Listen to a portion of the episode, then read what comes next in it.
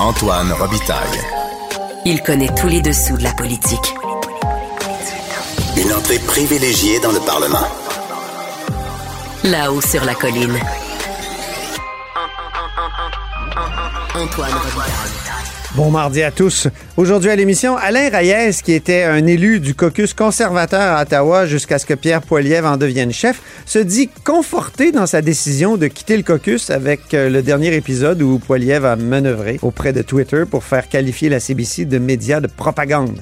Monsieur Reyes se décrit désormais comme un orphelin politique et n'exclut pas de faire de la politique québécoise et même de se porter candidat à la chefferie du Parti libéral du Québec, même s'il dit apprécier certaines politiques de la CAQ, notamment la prochaine réforme de la santé. Mais d'abord, mais d'abord, c'est mardi, jour des actualités de l'histoire. Les actualités de l'histoire avec Dave Noël et Antoine Robitaille. Bonjour Dave Noël. Bonjour Antoine. Dave Noël, c'est notre chroniqueur d'histoire et accessoirement historien et journaliste, auteur entre autres de Mon calme général américain. Il est avec nous tous les mardis parce que l'histoire et le passé sont toujours d'actualité en politique.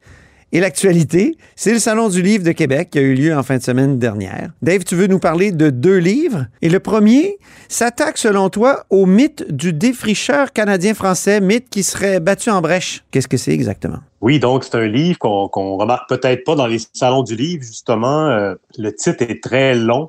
Euh, ça s'appelle La vallée laurentienne au 16e siècle, entrevoir la construction de la niche des Iroquois du Saint-Laurent. Ah! Donc, c'est un titre qui est, c'est pas le titre le plus punché qu'on ait vu.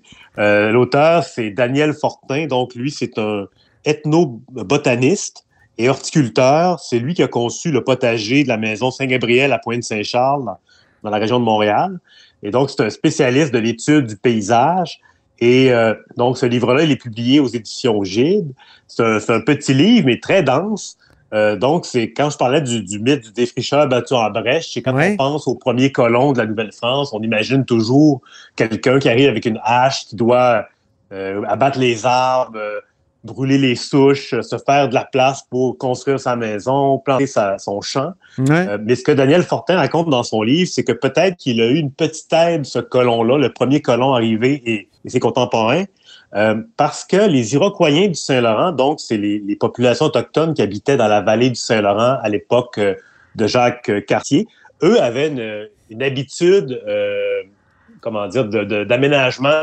On parle beaucoup de la gestion de la forêt de nos jours, mais eux, il y avait une espèce de technique pour aménager la forêt qui, consistait à incendier la, forêt donc deux fois par année. On mettait le feu. Oui, ils brûlaient euh, les sous-bois dans le fond, les feuilles. euh, C'était comme un incendie contrôlé à une période où on savait que le, le feu allait pas trop se propager non plus. L'idée c'était pas de tout détruire, mais en incendiant les forêts euh, en novembre par exemple, quand l'herbe était fanée, les feuilles sèches, ça permettait de dégager l'espace et de, de se débarrasser des, des taillis, donc des sous-bois qui empêchent les, la, la Mhm. progression. Donc, ça faisait en sorte qu'on pouvait se déplacer dans la forêt, aller chasser, et ça tuait pas non plus l'ensemble des arbres, les plus grands arbres, les plus euh, les plus solides, disons, les plus développés, restaient en, en état. Donc, Mhm. le bas brûlait, mais ça, les arbres restaient. Donc, Donc, c'était pas comme dans de- le film Maria Chapdelaine, qu'on a vu euh, il y a quoi, deux ou trois ans, où justement, euh, les, les, les- les Québécois étaient là qui, qui bûchaient toute la journée. là. C'était vraiment un incendie de forêt qu'on créait.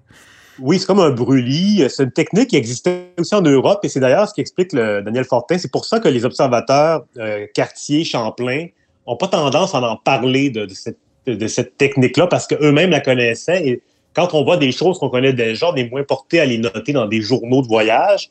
Euh, puis, donne un exemple. Verrazano, qui est un explorateur euh, avant Cartier, donc en 1522, c'est un explorateur italien au service de la France. Lui, il longe la côte euh, de la Nouvelle-Angleterre, ce qui va donner la Nouvelle-Angleterre. Puis il remarque que les forêts sont, sont tellement belles qu'elles pourraient être traversées par des grandes armées.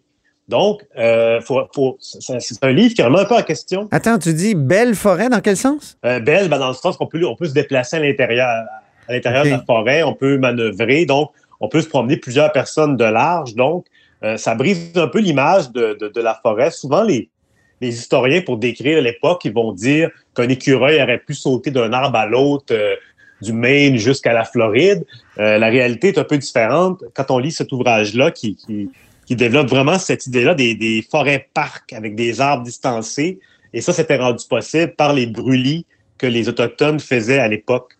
Et donc, lui, pour reconstituer ces forêts-là, parce qu'évidemment, il n'y a, plus aucune forêt naturelle au Québec, ou pratiquement. Euh, donc, lui, il se base vraiment sur les journaux de, de quartier, de, de Champlain, euh, des, des, Jésuites. Qu'est-ce qui t'a amené à t'intéresser à ça, Dave, à, à, lire ce, ce livre-là?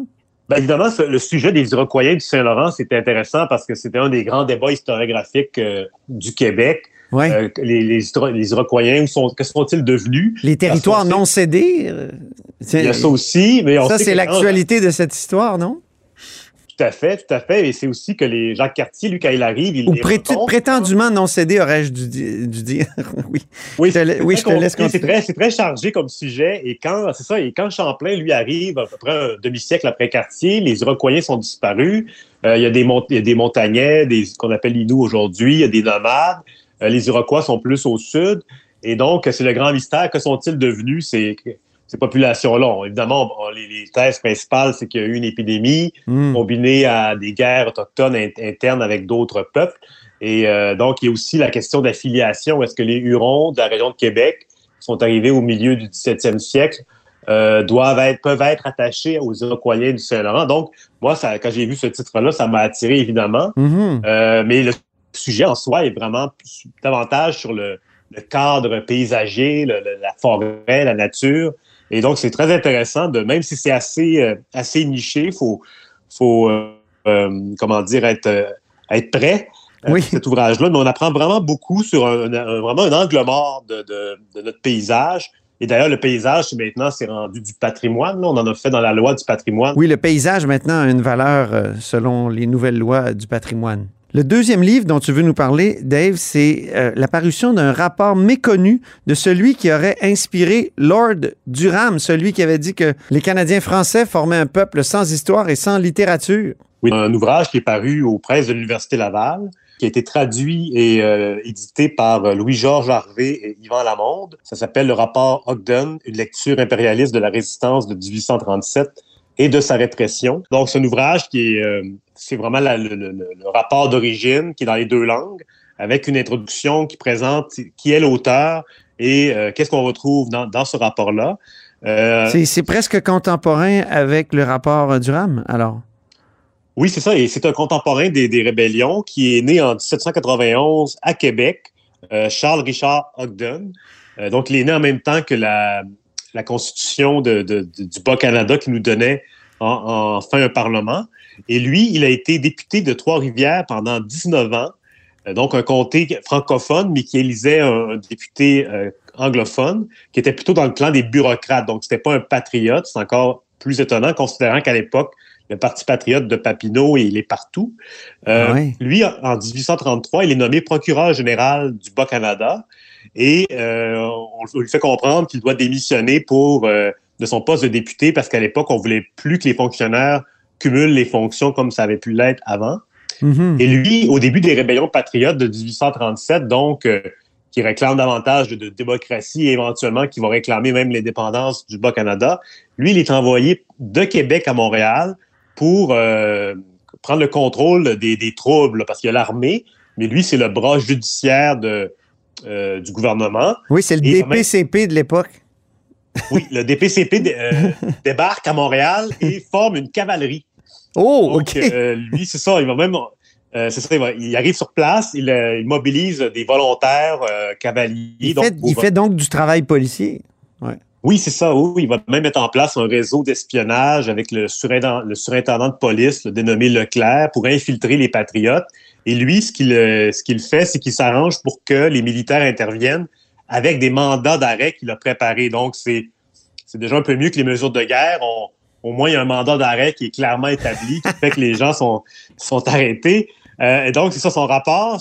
Il présente vraiment le, le, le, compte-rendu des événements de 1837 de son point de vue, comment lui les, les a vécus. Et au mois de mai, euh, donc, euh, à la suite de son rapport 1837, il va, euh, plutôt 1838, il va remettre son rapport à Lord Durham, qui est le nouveau gouverneur. Mm -hmm. Lui est nommé par Londres pour trouver des solutions à la crise des deux Canada à l'époque.